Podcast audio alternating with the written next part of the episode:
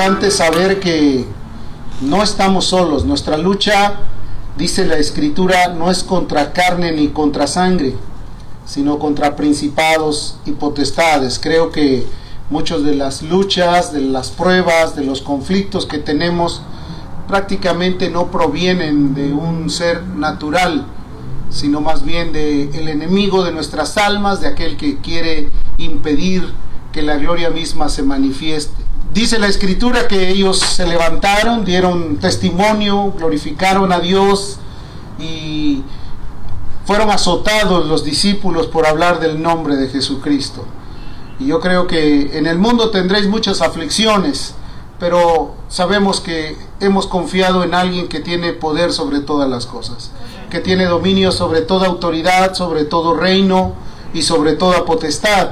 Y Él, así como pudo detener el mar, pudo detener el viento, pudo haber caminado sobre las aguas, también tiene el poder para ayudarnos a salir victoriosos en medio de la tierra.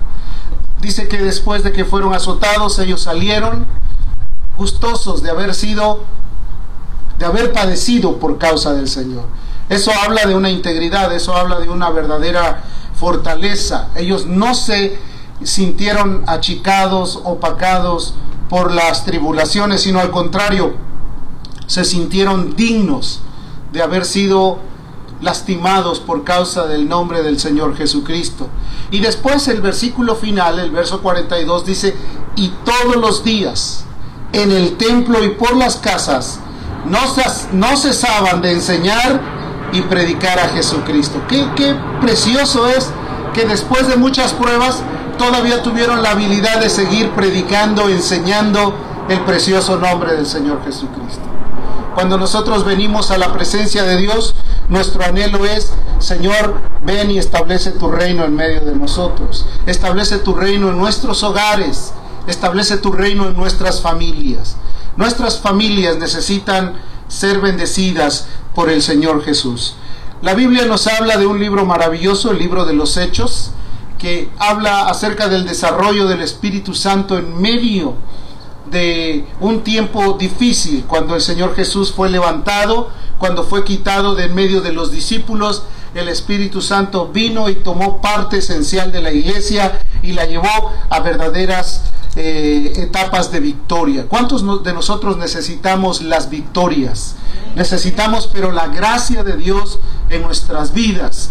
Dice el capítulo 1 del libro de los Hechos, versículo número 4, y estando juntos, les mandó que no se fueren de Jerusalén, sino que esperasen la promesa del Padre, la cual les dijo, oísteis de mí. Jesús, cuando estaba ya siendo resucitados, se les manifestó a los discípulos, les compartió su presencia, les habló de muchas cosas maravillosas que iban a venir, pero les dijo, vayan y esperen en Jerusalén.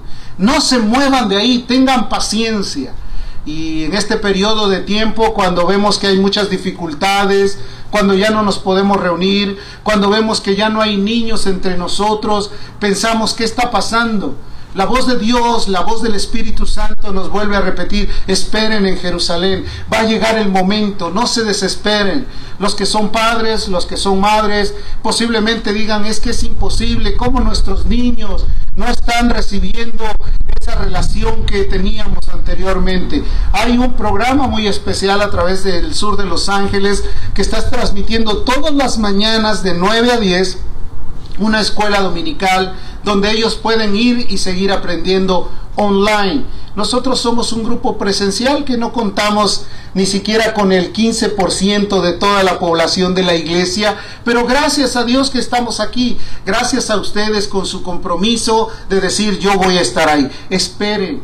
La palabra paciencia es una de las palabras que se convierten en virtudes cuando están siendo parte esencial de nuestra vida, cuando nosotros tenemos que llevar a cabo esa paciencia, porque es muy difícil ser paciente en momentos de tanta dificultad. Queremos realizar actividades, queremos hacer todo, pero Dios dijo, esperen en Jerusalén, sino que Esperen la promesa del Padre. ¿Qué promesa? La presencia del Espíritu Santo en nosotros. La venida de la ayuda de Dios, la cual oísteis de mí, les dijo el Señor Jesús. Y ellos fueron obedientes, esperaron, se quedaron ahí, estuvieron en comunión, en unanimidad, y de repente todo aquello que había sido una promesa tuvo un cumplimiento. Porque si en algo debemos de estar conscientes y seguros es que el Dios del cielo todo lo que promete lo cumple. Él ha prometido infinidad de cosas y cada una de ellas las va a cumplir en nosotros. Claro, Él quiere ver que las circunstancias estén adaptadas a sus promesas. Nosotros tenemos que aquilatar el mandamiento y permanecer plenamente en obediencia para que la obra de Dios pueda desarrollarse como Él lo desee. Como iglesia, queridos hermanos, tenemos una gran responsabilidad inmensa. Y esta responsabilidad puede traspasar cualquier límite, puede llegar a lograr muchos éxitos, muchas cosas maravillosas. No lo vamos a lograr, obviamente, sin recurrir a los métodos aprobados por Dios. Ya Él dejó métodos aprobados, métodos específicamente claros y bien delineados para que nosotros podamos ver que la gloria de Dios tiene, es una realidad. Sabemos que todas las enseñanzas de Jesús son demasiado espirituales y afectan el alma, porque lo primero que provocan es un verdadero, una intención de integrarse en nuestro ser para nosotros tenerla como parte esencial de nuestra vida. Si tú escuchas la palabra, la guardas en tu corazón, empieza a generar una especie de vida, de obediencia y cuando te das cuenta empiezas a ver los resultados maravillosos que Dios nos ha prometido. Jesús les enseñó a sus discípulos a orar. En Lucas, que es el libro antecesor del libro de Hechos, dice la escritura que los discípulos se acercaron y vieron a Jesús que oraba y que pasaban cosas maravillosas y dijeron, algo hay en él que nosotros no sabemos. Y alguien se atrevió a decirle, enséñanos a orar. Así como Juan le enseñó a sus discípulos, enséñanos tú, porque ellos tenían la evidencia de que cuando Jesús oraba, los cielos se abrían había una bendición maravillosa, todo lo que él pedía sucedía, había un extracto de gloria en medio de ellos que estaban asombrados, dijeron, esto no puede venir si no es a través de lo que Él hace en lo secreto, de Él estar orando, buscando la presencia del Padre. Y Jesús les enseñó a orar. Jesús les habló y les dio testimonio de todo lo que ellos tenían que conocer. Es más, era tan evidente que los cielos estuvieran abiertos, que había testimonios públicos de lo que él hacía. ¿Cuántos recuerdan cuando él hizo el primer milagro en Caná de Galilea? Dice la escritura que él hizo que hubiera vino después de que se había acabado todo. Pero recuerden que hubo un evento muy especial cuando la madre María se acercó y le dijo, hagan todo lo que él les dijere. Y él les dijo, ¿qué tienes conmigo, mujer? O sea, en otras palabras, María lo estaba señalando, él tiene la respuesta, él tiene la solución. Si le obedecen a él, van a pasar cosas maravillosas y el milagro fue sorprendente. ¿Por qué? Porque obedecieron a lo que Jesús les había dicho. Hermanos queridos, si nosotros empezamos a obedecer cada una de las disposiciones que Jesús nos ha enseñado, te aseguro que vamos a tener respuestas, no importa de qué índole sean, de sanidad, de economía, necesidades de familia, de todo lo que tenga que suceder. Dios tiene las mejores respuestas porque Él prometió y Él no es Dios, Él no es hombre para mentir, ni hijo de hombre para arrepentirse. Todo lo que dice será hecho. ¿Cuántos dicen amén por ello? María Marta, la hermana de Lázaro, cuando Lázaro había enfermado y había muerto, llegó Jesús y se encontró frente frente a ellos. Y Marta, aquella muchacha inquieta que le gustaba cocinar, que le gustaba preparar la casa, se acercó y lo vio llegar y le dijo, oh, si hubieras estado aquí mi hermano no hubiera muerto. Como diciéndole en un reclamo, tú necesitabas estar aquí. Querido hermano, si Dios está aquí, nosotros vamos a ver una iglesia viva, no una iglesia muerta, una iglesia que haga la voluntad del Padre, una iglesia que camine testificando y haciendo la voluntad de Dios. Si tú hubieras estado aquí, mi hermano no hubiera muerto. Pero ella contestó algo refiriéndose a lo que ella había visto de Jesús alrededor de su vida. Dice, mas también sé que ahora que todo lo que pidas a Dios, Dios te lo dará. ¿Cuántos dan gloria a Dios? Todas las peticiones de Jesús eran contestadas realmente al instante. Cada vez que él pedía algo, sucedía maravillosamente. Querido hermano, entonces vemos que la iglesia debe de tener los mejores recursos. ¿Cuáles son? La oración es uno de los recursos infalibles, un recurso que va a producir efectos gloriosos, que es lo que se necesita para que una iglesia triunfe en medio de las pruebas. Jesús mandó que se quedasen en Jerusalén, que guardasen la promesa del Padre, que esperasen con anhelo, que tuvieran la disposición de estar ahí. Y dice la escritura que ellos obedecieron de todo corazón. Lucas capítulo 24, en el versículo 52 nos habla acerca de lo que pasó el día que Él los despidió. Dice que Él se manifestó con pruebas indubitables. ¿Qué quiere decir? Con pruebas que no se pueden refutar. Él vino y se presentó a cada uno de ellos y les manifestó lo que tenían que hacer. Y dice la escritura que ellos escuchaban con atención después de la resurrección. Él vino, se manifestó a ellos con poder, con un cuerpo glorificado.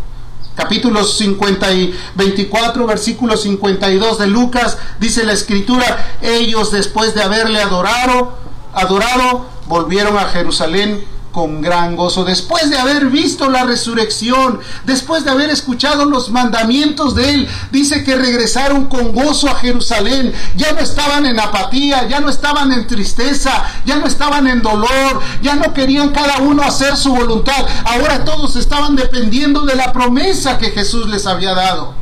Porque ah, déjame decirte que cuando Jesús fue tomado de ellos, dice la escritura que se dispersaron, se cumplió la profecía, heriría la cabeza y fueron dispersadas todas las ovejas. Cada uno volvió a hacer lo que bien le parecía. Pedro se fue a la pesca y pasó toda la noche pescando y no pudo lograr nada porque ya se había separado de los planes de Dios. Pero cuando Él resucitó y se le apareció a ellos con pruebas maravillosas, ellos obtuvieron el mensaje del cielo y escucharon lo que Él les recomendó, regresen a Jerusalén. Y ahí en Jerusalén llegaron gozosos. Querido hermano, si nosotros oramos tenemos que hacerlo con alegría y con gozo. No podemos orar con un corazón dividido. No podemos orar pensando que es por desquite o por violencia. No podemos orar pensando que Dios aparte a cierta persona de nosotros. Debemos de orar con gozo y alegría sabiendo que encomendamos nuestra causa al que todo lo juzga. Encomendamos nuestro clamor a aquel que tiene respuestas maravillosas para nosotros. ¿Y qué fue lo que pasó?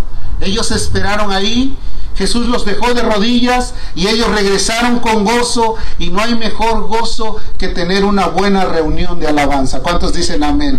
El tabernáculo caído de David, querido hermano, la alabanza, la adoración, la intercesión es lo que Dios quiere restaurar en estos tiempos. El tabernáculo caído de David, la alabanza que abra las puertas, porque dice la escritura que entraremos a sus puertas con acción de gracias, a sus atrios con alabanza y ya que estamos en alabanza, entramos al lugar santísimo en perfecta adoración, en perfecta proclamación y reconociendo que Él tiene el poder para ayudarnos y bendecirnos cuando nos hace falta. Yo te aseguro que cada una de las necesidades que tenemos van a ser solucionadas cuando las ponemos delante de las manos de Dios, cuando reconocemos que Él es el único que puede ayudarnos.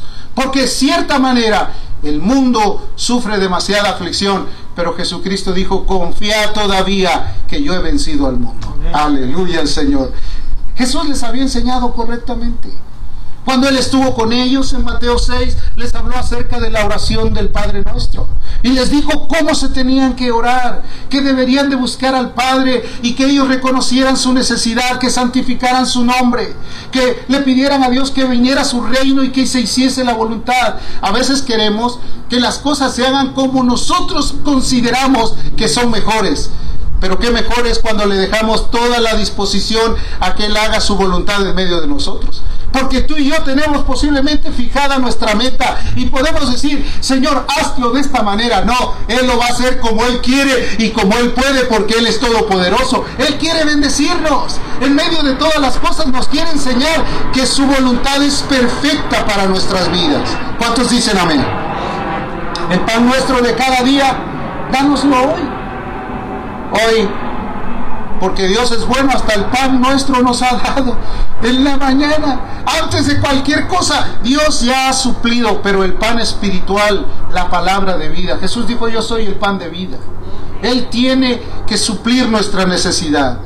Perdona nuestras deudas les enseñó un camino claro y específico, no como algo para metódicamente seguirlo, sino como una dirección para saber cómo llegar hasta su presencia, cómo demandar nuestras peticiones delante de Él, cómo agradecerle por las bondades que Él tiene, cómo esperar que su reino se manifieste y se extienda por todas las naciones, cómo poder rogarle que Él haga su voluntad y que aún nos ayude para que Él no permita que entremos en tentación, que nos libre del mal. ¿Cuántos dicen amén? No permitas que caigamos en tentación. Oh, las tentaciones son demasiado fuertes. Hay ocasiones que en nuestras debilidades el enemigo conoce cuáles son y las tentaciones van a venir de acuerdo a eso. Porque Dice la escritura que cada uno es tentado de sus propias concupiscencias, es atraído y seducido. No creas que te va a tentar de algo que tú dominas claramente, te va a tentar por donde sabe que tienes tu debilidad, pues es ahí donde necesitamos la fortaleza de Dios para poder resistir las amenazas y las, las acechanzas del enemigo. ¿Qué es lo que quiso decir? Quiere que nosotros estemos en una total dependencia con Él a través de la oración, a través de los ruegos, a través de las súplicas. Cuando venga el enemigo a querer decirte que tú no vales nada, que tú no sirves, que eres algo que no tiene caso, que ya eres un caso perdido, acuérdate que Jesucristo nos compró con su sangre. Acuérdate que estamos en sus manos. Acuérdate que Él dijo que iba a pelear por nosotros. Recuerda que dijo que mayor es el que está en nosotros que el que está en el mundo. No le des oportunidad a nada. No dejes que los pensamientos sean minados por los ataques del enemigo que con sus dardos de fuego vienen a querer invadirte. Más bien utiliza el casco de justicia, el yelmo de la salvación y toma la espada del Espíritu, que es la palabra, para apartar a todos los dardos de fuego del maligno. Agárrate de Dios. Es bueno que reconozcamos que estamos aquí en la tierra y aquí es donde tenemos padecimientos. Hemos visto que los tiempos en los que vivimos son unos tiempos muy difíciles y muy diferentes a los que habíamos vivido. En el pasado todos podíamos ir a cualquier lugar a donde se nos antojaba. Hoy hay muchas restricciones. Hoy hay demasiados conflictos. Es más, hasta para la iglesia ya hay restricciones también. Pero Él quiere hacer algo nuevo en medio de nosotros. ¿Tú lo crees? Él quiere hacer algo nuevo en medio de nosotros. Necesitamos que venga su reino sobre la tierra. Necesitamos que más vidas le conozcan, que más corazones sean impactados, que cada uno de nosotros podamos seguir los patrones que Él enseñó, que cada día en el templo y por las casas no cesaban de enseñar y de predicar a Jesucristo, el Dios del cielo. Que podamos hacerlo. Pero ahora no hay oportunidad de llegar a una casa porque tenemos la precaución de que nadie vaya a sentirse enfermo o nadie pueda contagiarse o nadie nos pueda contagiar. Entonces hay medios que Dios en su infinita misericordia ha permitido que sean usados. Una llamada, una videollamada, un videomensaje, una, un tiempo de plática con alguien, un tiempo de oración con alguien.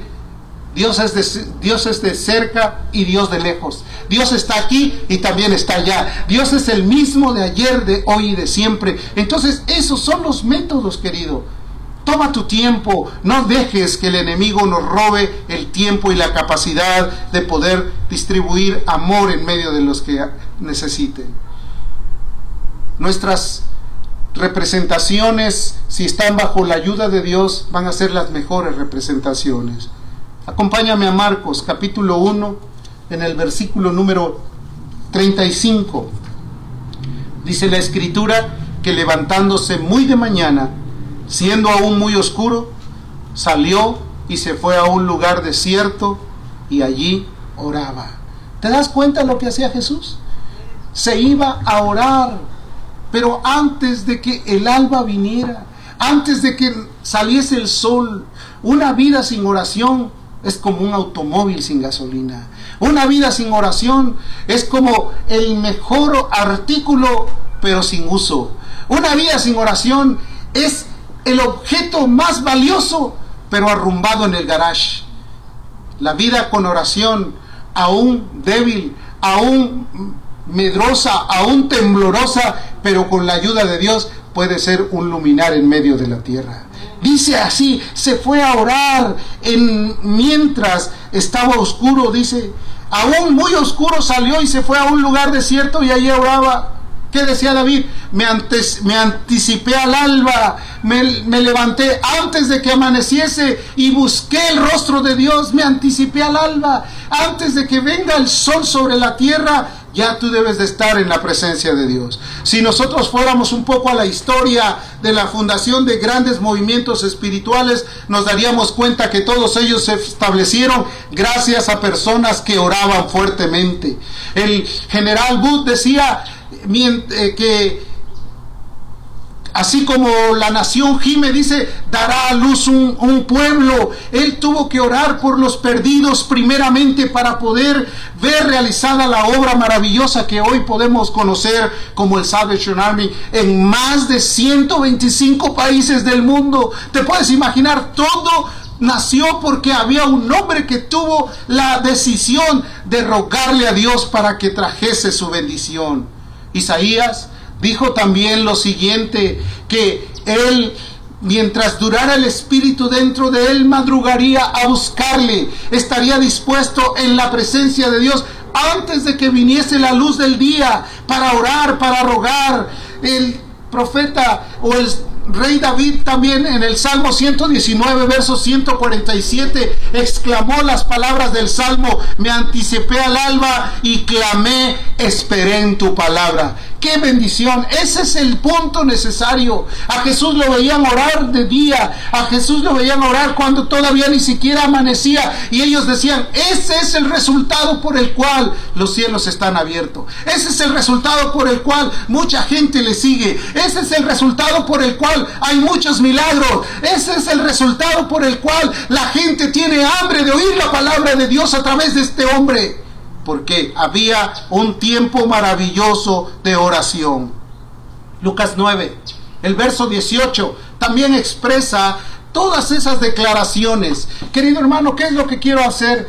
Que si volvemos a la senda antigua, vamos a ver a un ejército marchando con firmeza en medio de la tierra, aunque haya violencias.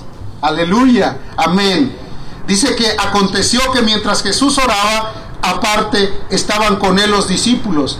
Y les preguntó, ¿quién dice la gente que yo soy? ¿Quién dice la gente que soy? ¿Sabes qué? Cuando oraba les preguntaba para ver cuál era la sensibilidad que ellos tenían. Él, él estaba orando y les preguntó, ¿y ustedes quién dicen que soy? ¿Qué dice la gente de mí? ¿Qué es lo que escuchan ustedes de toda la gente? Y empezaban a decirle, bueno, pues muchos dicen que tú eres un profeta, otros dicen que tú eres este Elías, otros dicen que tú eres el, el profeta que vino del cielo. Y él les dijo, ¿y vosotros quién decís que soy yo? Entonces ellos dijeron, tú eres el Cristo. Estaban reconociendo, tú eres el enviado. Las cosas que tú haces solamente las puede hacer alguien que viene del cielo. Las cosas que tú realizas no las puede hacer ningún humano aquí entre nosotros, sino aquel que viene de parte de Dios. Y ellos reconocieron porque tuvieron la sensibilidad, tuvieron la armonía de comprender que en Él se cumplían cada uno de los detalles que se les habían proclamado por los profetas. Entonces, por esa razón en Jerusalén dice que perseveraban unánimes en oración y ruegos con las mujeres y con María, la madre de Jesús y sus hermanos. Cuando llegaron a Jerusalén, todos empezaron a orar, a orar, a clamar y dice perseveraban en unanimidad, perdón. Aprendieron a obedecer en oración. Comprendieron que sin oración nosotros estamos propensos a que nuestros deseos se salgan de control. Tú sabes que somos seres humanos muy emocionales a veces. A veces nos dan ganas de llorar ni saber por qué. A veces sentimos tristeza de muchas cosas. Hay veces como que el enemigo quiere apoderarse de nuestras almas y nuestras emociones para sentir resentimiento y coraje. Hay ocasiones que sentimos el deseo de volver a hacer las obras que antes hacíamos, porque somos personas 100% naturales, pero cuando el Espíritu viene y controla nuestro ser, controla nuestras nuestras mentes y nuestros apetitos, nosotros estamos bajo el dominio de Dios. Estamos sometidos a Él y podemos hacer la voluntad de Dios. La carne es muy engañosa. La carne tiene deseos, es muy complicada. Por eso, si no mantenemos nuestra vida en oración, nosotros vamos a seguir haciendo lo que bien nos parezca. Vamos a seguir participando de todas las obras y por muy difíciles que sean, vamos a pensar que son maravillosas, porque son deleites y apetitos que solamente dan agrado en un momento. La Biblia dice que nosotros debemos de renunciar a los deseos engañosos del pecado, a los deseos de la carne, que ya no debemos de estar sujetos a esos pensamientos, que ahora tengamos la dirección clara y precisa de saber que Jesucristo es el camino, la verdad y la vida. Y caminemos por Él porque hallaréis reposo para vuestras almas. ¿Qué aprendemos con esto, queridos? Aprendemos algo maravilloso. Jesús nos deja una enseñanza maravillosa. En primera les dijo, estén juntos. No es lo mismo estar unidos que estar juntos. Una cosa es tener un tumulto y otra cosa es estar juntos en un mismo sentido, en un mismo propósito. ¿Qué anhelamos como iglesia? ¿Anhelamos caminar juntos? Cordón de tres dobleces es más difícil de romper. Podemos estar juntos, pero no compartimos con la misma idea y entonces fracturamos la determinación de seguir adelante. Podemos cada quien jalar uno para un lado y otro para el otro. Tú te puedes imaginar cinco personas, cada quien jalando para su lado. ¿A dónde van a llegar? Se van a estar haciendo nudos ahí entre uno y otro. Pero cuando todos jalan de la misma manera, el camino es más ligero y avanzarán con mayor precisión. ¿Está de acuerdo conmigo? Tenían un, un mismo sentir, un mismo propósito. ¿Cuál es el propósito de la iglesia? No que haya luminares en la tierra, sino que Jesús reine sobre todo poder y sobre todo dominio. Amén. ¿Recuerdan lo que pasó con, el, eh, con David, el rey David? Dice la escritura que cuando era perseguido, él se fue a refugiar en una cueva que se llamaba Adulam. Y ahí se juntaron todos los menesterosos con él y formaron un ejército que los, de los cuales eran hombres valientes. Dice que había muchos valientes que le servían a David, pero dentro de todos esos valientes había tres que no fueron superados por ningunos. Había unos que corrían con velocidad. Había otros que con una espada habían acabado con más de 800 personas. Había otros que tenían rostros como de, de fiereza porque eran gente que luchaba fuertemente en contra de los enemigos. Había otros que derribaron a gigantes. Todos tenían un mismo propósito. ¿Cuál era el propósito? Que David reine. ¿Y cuál es el propósito de la iglesia? Que el hijo de David el Mesías, el enviado de Dios, pueda estar en la gloria, dando, recibiendo la alabanza y la adoración de nuestros corazones. Que cada uno nos comportemos como uno de esos valientes, que no menguemos antes de encontrar la bendición que Dios tiene preparada para nosotros. Jacob luchó con un ángel y le dijo, yo no te voy a soltar hasta que tú no me bendigas. Y ese, esa lucha, no creas, lo está hablando de una forma metafórica, como que ahí un ángel se presentó y él lo agarró literalmente. Él estuvo en intercesión, dame tu bendición. Obviamente la Biblia dice que ese ángel tocó la coyuntura de su muslo y en ese momento él le dijo, ya, te voy a soltar y te bendigo. Dios quiere bendecirnos. Pero debemos de tener la persistencia, la insistencia, la determinación de no irnos hasta no encontrar la bendición de Dios. Eliseo tuvo que reprender a un rey porque le dijo golpea con el arco y el rey nada más hizo una, dos, tres y medrosamente, ahí tibiamente golpeó tres veces y Eliseo se indignó y le dijo si hubieras golpeado más fuerte habrías determinado la derrota para tus enemigos. Y hay ocasiones que batallamos todos los días con las mismas cosas.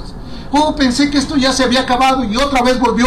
Porque desde un momento no determinaste que Dios viniera y lo quitara de medio. Hiciera a un lado las cosas para que tú tuvieras la victoria.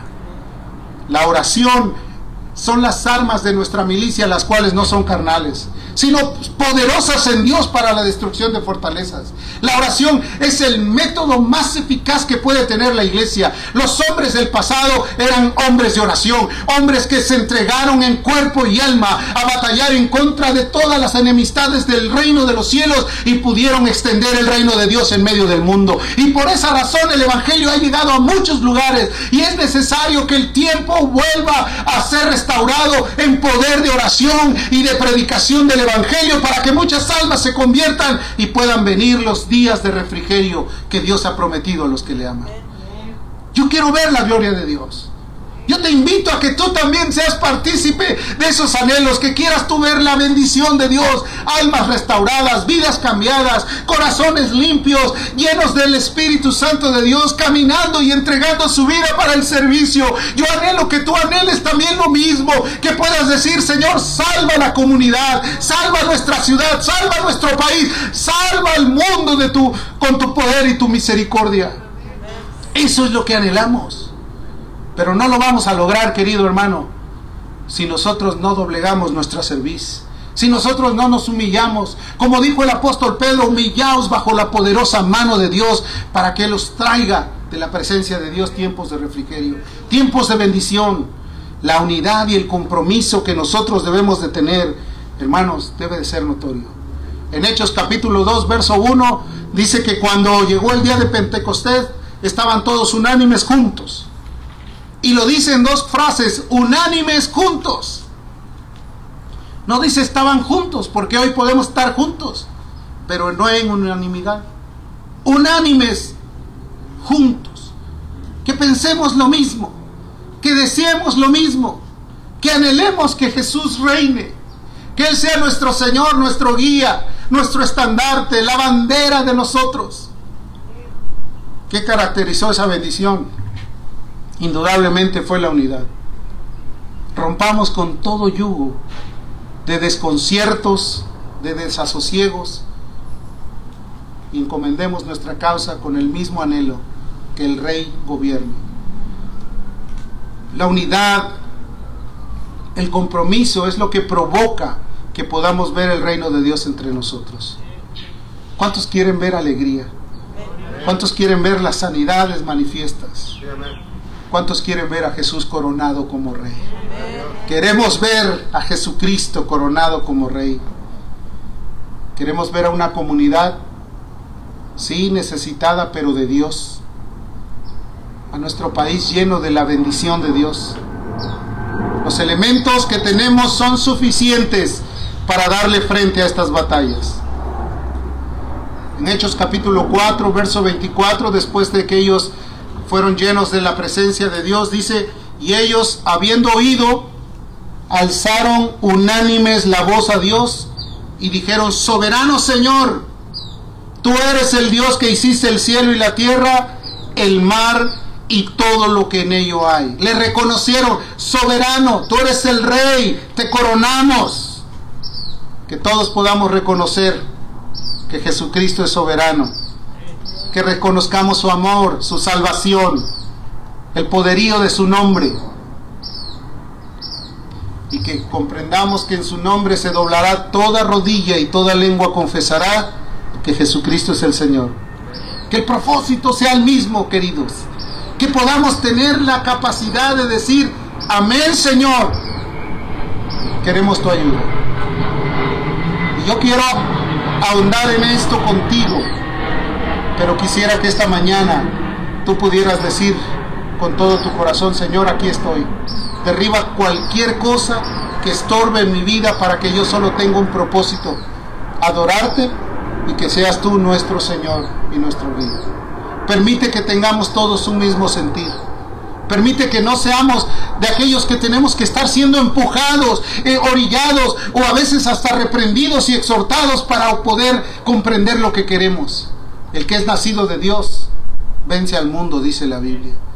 El que es nacido de Dios conoce a su Señor y sabe que Él quiere lo mejor para nosotros. Dios tiene buenos propósitos para nuestra vida. Dios desea hacer extender su reino en medio de nosotros.